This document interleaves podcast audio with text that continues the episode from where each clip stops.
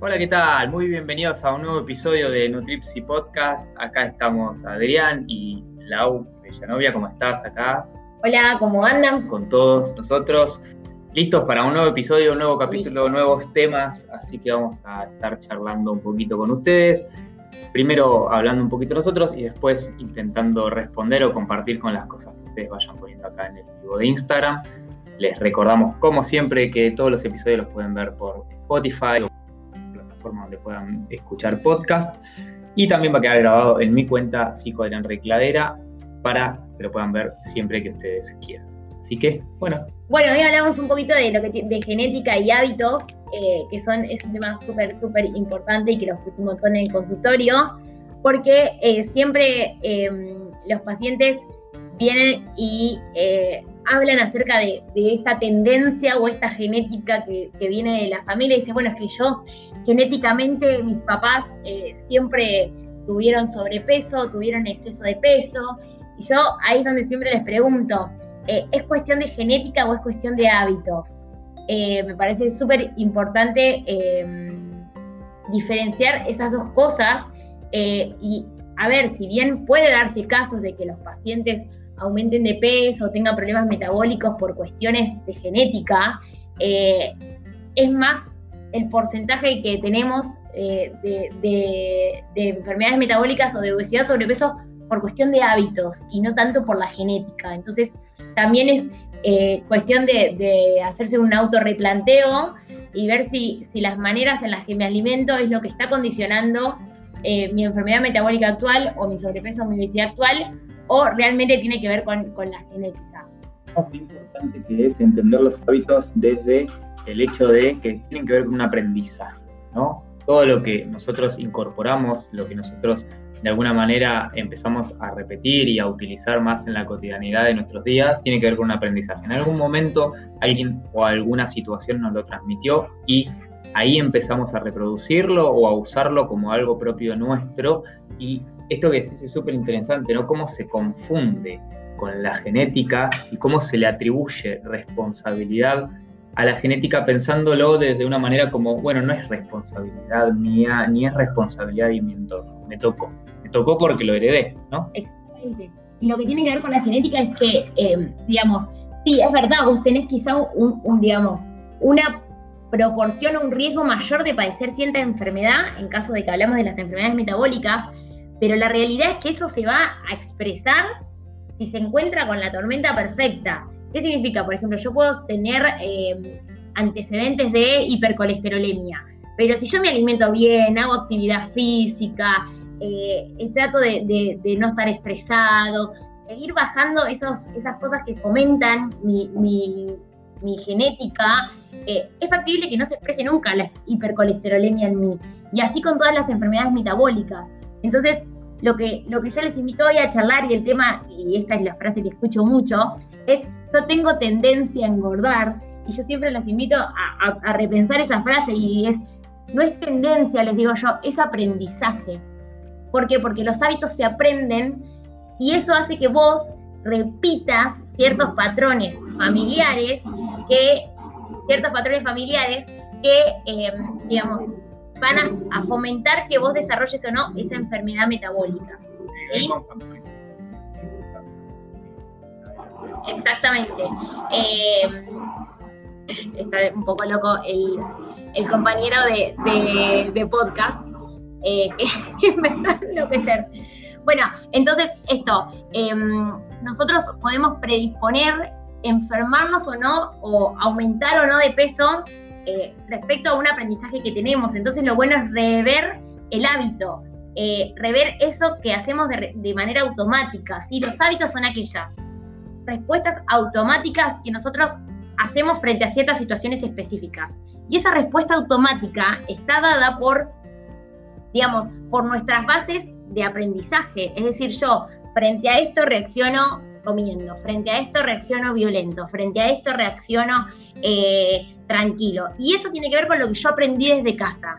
Entonces a veces replantearse el aprendizaje que yo tengo o, cómo yo reacciono, o cómo yo soy con la alimentación, em, está bueno para, para rever o para tratar de modificar esa tendencia a engordar. Sí, sin lugar a dudas tiene que ver con esto de replantearnos la forma en la cual nosotros incorporamos lo que nos transmiten y también tiene que ver con esto de, de, por ahí adjudicarse la responsabilidad de que si yo entiendo que es algo que me transmitieron, es algo que yo incorporé, eh, de alguna manera también va a ser mucho más sencillo modificarlo.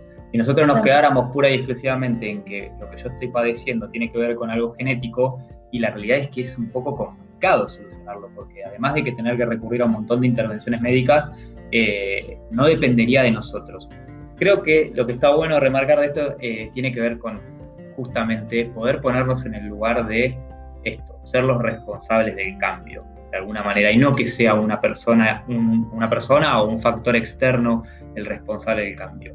Nosotros somos quienes empezamos a decidir de alguna manera cómo vamos a empezar a modificar todo lo que nos hace mal y si nosotros podemos empezar a hacernos cargo de eso, tomar conciencia y registrarlo, sin ninguna duda va a ser un inicio para poder empezar a trabajar con herramientas que obviamente en el caso de patologías, caso de situaciones muy complejas, la ayuda de algún profesional va a ser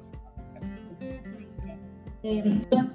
Para tomar una decisión un 1% mejor el día de hoy o un 1% peor el día de hoy va a ser que yo hoy no vea el cambio, pero sí que en, 5, 6, 7, 10 años yo padezca o no una enfermedad metabólica. Entonces es súper importante esto de, que a veces uno dice, bueno, no, pero como no el resultado ya no me sirve. Y en realidad lo que estás previniendo es a largo plazo. Eh, o sea que la alimentación saludable es súper importante y no por lo estético, no por lo ya, sino por eh, lo que te va a producir a largo plazo, lo mismo que la actividad física. Eh, a ver, si vas tres días al gimnasio, vos no vas a ver alguna modificación física. Ahora, a largo plazo donde realmente se ven los resultados y a la vez a largo plazo donde vos evidencias que eso te, te dio salud. Actividad física, todos estos pilares que nosotros tenemos como centrales para la salud, eh, incluso también en lo que tiene que ver con lo pura y exclusivamente médico, eh, es fundamental el aprendizaje, la educación. Cuanto nosotros más incorporemos en cuanto a conocimientos y, y encaremos este tipo de tratamientos como algo para aprender y para empezar a incorporar cosas, herramientas, mucho mejor va a ser el cambio, porque de alguna manera vamos a tener claros nuestros objetivos, pero también vamos a estar aprendiendo, no nos vamos a estar exponiendo a que solo nos den una medicación y que haga su efecto y yo no entiendo ni siquiera qué es lo que me está pasando. Yo pura y exclusivamente voy a estar aprendiendo un montón de recursos nuevos. Así que ahí es donde está buenísimo empezar a incorporar este, esta variable de la responsabilidad en relación a los hábitos, porque es lo que nos da el puntapié inicial para poder empezar a trabajar. Nosotros tenemos una genética, pero ser responsables de, nuestra vida, de nuestras acciones y nuestras decisiones y de nuestros hábitos es lo que va a llevar a que yo pueda modificar o no, o pueda afectarme o no esa genética. Entonces, es súper importante, al igual que el aprendizaje, el estar abiertos a aprender algo nuevo. Yo sé que a veces con la alimentación, y esto pasa muy seguido, o con la actividad física, cuesta eh, tratar de salir de esa zona de confort, cuesta ver que realmente estoy por ahí no haciendo tan bien con la alimentación. Y bueno, también eso tiene que ver con lo que uno tiene aprendido. Yo a veces le digo esto y, lo repito un montón de veces, es que uno aprende a alimentarse desde el día cero de vida, es decir, apenas nace ya tiene relación con la comida. Entonces a veces generar un cambio eh, en base a esa, a esa base de muchos años eh, cuesta un montón. Entonces, bueno, el primer paso es registrar. Eh, cómo, cómo soy yo con la alimentación, cómo soy yo con la actividad física, qué aprendizaje sobre la alimentación y sobre la actividad física tengo muy arraigado y empezar a romper con eso para generar un cambio y que ese cambio, que si es un 1% mejor que lo que venía haciendo, va a hacer que en 10 años tenga menos chance de padecer una enfermedad metabólica.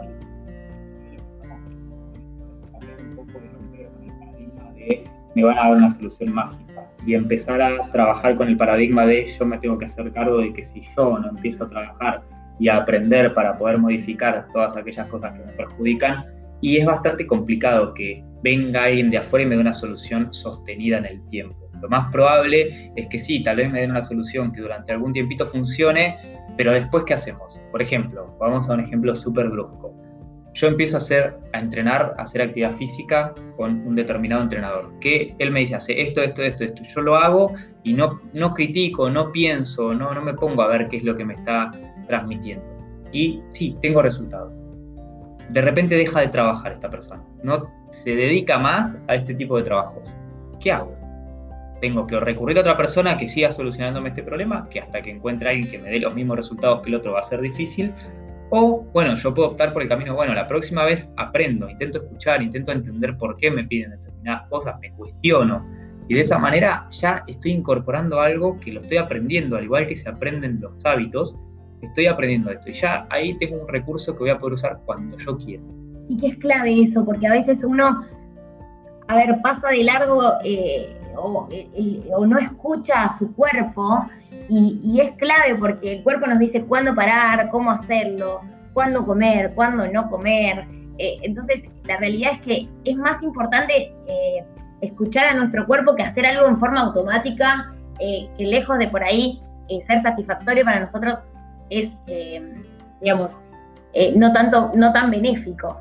Pensemos obviamente que estamos proponiendo un paradigma en el cual hay que esforzarse mucho más, los cambios son mucho más lentos, pero que va a servir para toda la vida, que voy a tener ese conocimiento siempre, que voy a tener esa práctica de cuestionar y de intentar investigar y de intentar cada vez eh, tener mayores recursos, que si yo me entrego a las manos de otra persona o de un médico o quien sea para poder solucionar una determinada problemática, y bueno, eso va a ser un poco más más difícil de sostener. Exactamente, por eso está, está bueno conocernos, está bueno saber qué hacemos o cómo reaccionamos frente a distintas situaciones y ese, esa respuesta automática, que es el hábito que tenemos frente a, ciertas situaciones, empezar a modificarlas para beneficio nuestro, para mejorar nuestra salud, para, para mejorar nuestro día a día, para mejorar nuestros trabajos. La realidad es que la alimentación y la actividad física es, son dos pilares básicos, al igual que el sueño, son tres pilares básicos para, una vida eh, con salud, para una vida saludable y, hoy en día está muy subestimada y al igual que el cuerpo, es como que lo vemos solo como una herramienta de, física y nada más y la realidad es que la salud es súper importante. Pienso y, pongo a pensar esto. A veces nosotros, sobre todo desde hoy, nos enfocamos en que muchas de las cuestiones que nos hacen padecer eh, vienen de los hábitos y tienen que ver con el aprendizaje de hábitos que nosotros tenemos incorporado. Ahora, si nosotros logramos desarrollar todo, un padecimiento en base a los hábitos, también podemos usarlo a nuestro favor y empezar a desarrollar un montón de bienestar. Entonces, ese sería un poco el desafío.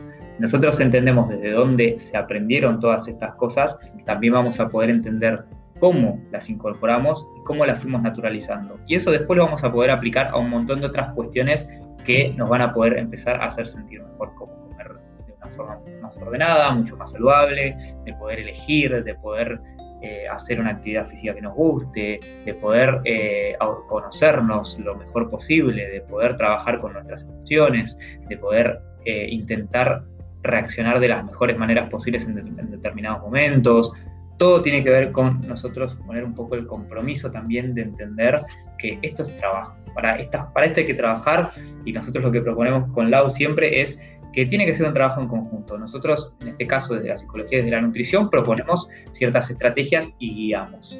Pero y ayudamos con herramientas. Claro. Pero es clave el autoconocimiento, como hemos charlado en otros de los podcasts. Sí, es clave y sin eso nosotros no podríamos empezar a identificar y desarmar todo esto que queremos decir en relación a los hábitos, eh, en diferencia o bueno, en, entendiendo que hay una correlación entre la genética y los hábitos, ¿no? Que no es que son dos cosas distintas, que no, no, por supuesto que no, pero es como decía hay factores que son desencadenantes y hay factores que son predisponentes.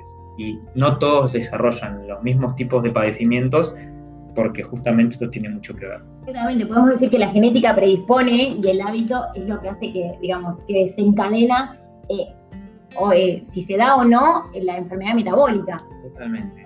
Eh, recuerden siempre una frase antes de empezar con las preguntas que no es tendencia, sino que es aprendizaje lo que nosotros trasladamos con la alimentación, con la actividad física y con un montón de hábitos a lo largo de nuestra vida. Para ser un poco claro con esto de lo que, lo que todas las personas desarrollan lo mismo, Puedo decir un ejemplo completamente concreto.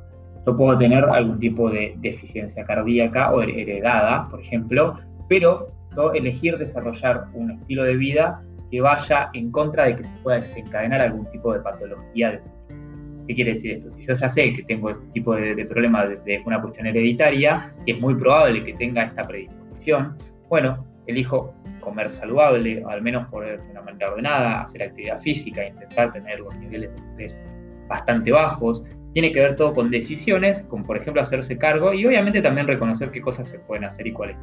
Pero justamente ahí yo estoy haciendo hincapié en que mis hábitos sean lo mejor posible en relación a lo que yo no quiero que me pase eh, y creo que es un ejemplo concreto. Recordemos que tomar una buena decisión, un 1% al día, va a predisponer entre 5, 6, 7, 8, 9, 10 años a que tengas más y mejor salud. Bien. Recordemos que nos pueden escuchar en todo lo que tiene que ver con plataformas donde se podcast, Spotify. Vamos a subir también este video a eh, mi Instagram, Psico Adrián Rey Cladera. Y bueno, ahora vamos a leer algunos comentarios o preguntas que hayan puesto ahí en el, en el Instagram, como para ya ir cerrando, porque siempre tratamos de que sean los más cortos posibles, así ustedes pueden aprovecharlos en un ratito que tengan libre. ¿Tenemos alguna pregunta? sí, acá me preguntan cómo hago para dominar un hábito. Bien, dominar un hábito. Para que. Dominar un hábito. Dominar un hábito se supongo para generar un hábito. Sí. Y para generar un hábito tiene que ver con la repetición del acto. Es decir, que. Control, exacto, como tratar de. para, para lograr un hábito uno tiene que repetir todos los días eso. Es decir, eh, bueno, me voy a lavar los dientes, todos los días lavar los dientes hasta que me acostumbro a lavar los dientes. Lo mismo que consumir fruta. Si yo quiero empezar a generar el hábito de, incorporar fruta en mi día a día, yo tengo que practicar la incorporación de fruta día tras día, hasta que eso se vuelva automático. Y eso es un desafío. La motivación es clave. nosotros tenemos que tener en claro nuestro objetivo por el cual estamos intentando incorporar ese hábito porque eso es lo que nos va a permitir hacer de motor como para poder esto, lavarme los dientes, bueno, lavarme los dientes es algo que por ahí la mayor parte de la gente tiene muy incorporado, pero digo, quiero empezar a comer fruta y no lo tengo incorporado, lo que me va a permitir sostenerlo si es algo nuevo para mí es mi objetivo final. Por ejemplo, puede ser tener mejor salud, poder rendir mejor en el deporte que haga, poder estar, evitar distintos tipos de, patologías que pueda llegar a desarrollarme. Tener más energía, rendir mejor que en el trabajo, o sea, puede ser un montón de objetivos eh, que nosotros final que tengamos y que esto que yo no pueda hacer día a día también tiene que ver con la motivación y con lograr ese objetivo final. Tiene un objetivo claro, siendo la motivación externa, es decir, si la motivación por la cual yo lo estoy haciendo no tiene que ver conmigo, eh, es mucho más difícil que yo sostener. Porque la realidad es que es mucho más fácil flaquear, por decirlo de alguna manera. Exactamente. Bien. ¿Tenés alguna por ahí? ¿Alguna pregunta? No sé, a ver. Tengo preguntas. Bien. Em, ¿Se puede desaprender un hábito? Sí, obvio que eh, de alguna manera lo que podemos hacer es dejar de estar habituados a eso, es decir, que no sea parte de nuestro día a día, que no sea parte de, nuestra rutina y poco a poco uno obviamente lo natural en el ser humano es estar acostumbrarse, adaptarse, motivo por el cual sí. Y esto está buenísimo, esta pregunta está buenísima porque, a ver, Pensemos esto, hay hábitos que son malos, hay hábitos que son buenos, hay hábitos que son malísimos y que son absolutamente contraproducentes. En este sentido, no puedo dejar de pensar, por ejemplo, en, el hábito de fumar o en el hábito de, tomar alcohol en, grandes cantidades. En consumir alimentos de muy mala calidad. Voy incluso hasta, la violencia, eh, son hábitos que son no solo contraproducentes para las personas, sino también peligrosos para otros. Entonces, estos hábitos también se pueden desaprender, pero tienen que haber ciertas cuestiones que tienen que ver con reconocer que lo que estoy haciendo no es positivo, en tener una voluntad para cambiar, en lograr hacer un esfuerzo, en trabajarlo, así como hablábamos recién de la responsabilidad. Para poder generar un hábito, para poder sacar un hábito, también tiene que haber cierta decisión y, hacernos cargo de que es lo que queremos lograr. Exactamente, y también hay, que, hay cambios que nos van a resultar más fáciles y menos fáciles eh, y más difíciles. Entonces, también por ahí cuando yo quiero empezar a hacer algún cambio de hábitos, de índole para cuestiones de salud o de índoles eh, de cuestiones de rutina, eh, bueno, tratar de ver qué hábito me resultaría más fácil y empezar por eso, porque una vez que uno va generando un hábito que por ahí resulta fácil, te motiva para hacer otro, y así sucesivamente. Bien, acá me preguntan, sí, ¿con qué recomiendan ustedes arrancar un cambio de hábitos respecto a la alimentación? Esto mismo que venía diciendo, o sea, eh, arrancar por algo que te sea fácil con la alimentación, que digas, bueno, ok, puedo tomarme eh, 8 vasos de agua al día, voy a arrancar por eso. Y una vez que eso te sale, puedes decir, bueno, ok, ahora que hice esto está buenísimo, le voy a sumar en media hora de caminata todos los días. Y así sucesivamente. Y, y, después voy a intentar incorporar verduras en mis platos. Bueno, pero ¿cómo incorporo verduras? Teniendo verduras. Entonces el primer paso es hacer una lista de compras y tener verduras en mi heladera. Y así sucesivamente. Pero piensen en ustedes antes de arrancar y piensen en el ejercicio de ver, a ver, de todo esto que yo quiero hacer, ¿qué me resulta más fácil que me puede llegar a motivar a hacer el resto? Y arranquen por esa cosita. ¿Sí? Bien. Acá me preguntan, bueno, tiene que ver con la alimentación. Acá respondemos. Bien. Bien. ¿Alguna pregunta más? Bien, ahí tiene una. Y dejar adicción al sexo. La adicción es un tema aparte. Si bien la adicción tiene que ver con un aprendizaje, la adicción tiene que ver con que hay un vínculo problemático con un determinado objeto adictivo, en este caso, el sexo. Eh, requiere de un trabajo y por supuesto, eh, a ver, voy a aclarar algo, no soy experto en adicciones, ni, ni trabajo con adicciones tampoco, pero sí entiendo que para que haya un cambio sobre todo en este tipo de situaciones, tiene que haber una voluntad de la persona para que haya un cambio. Motivo por el cual es importante eh, trabajar sobre la motivación, trabajar sobre la voluntad, generar una cierta necesidad o, demanda de cambio en la persona con la cual se está trabajando y si es uno mismo, por supuesto, también encararlo desde ese lugar, intentar reconocer en qué me puede llegar a afectar la adicción de la cual estoy hablando y de esta manera poder empezar a, a buscar ayuda. Sin dudas una adicción necesita que haya ayuda eh, para poder empezar a trabajarlo. No es tan sencillo como por ahí otros tipos de, de, cuestiones que están más naturalizadas y aprendidas. Es un caso particular y es una enfermedad, motivo por el cual lo tiene que encarar como tal. Bien. ¿Leíste la pregunta siguiente? No, la llegué a leer. Nos preguntaron cuál es el nombre del podcast y Bien. nuestro podcast es Nutripsy Podcast. Esta es la segunda temporada.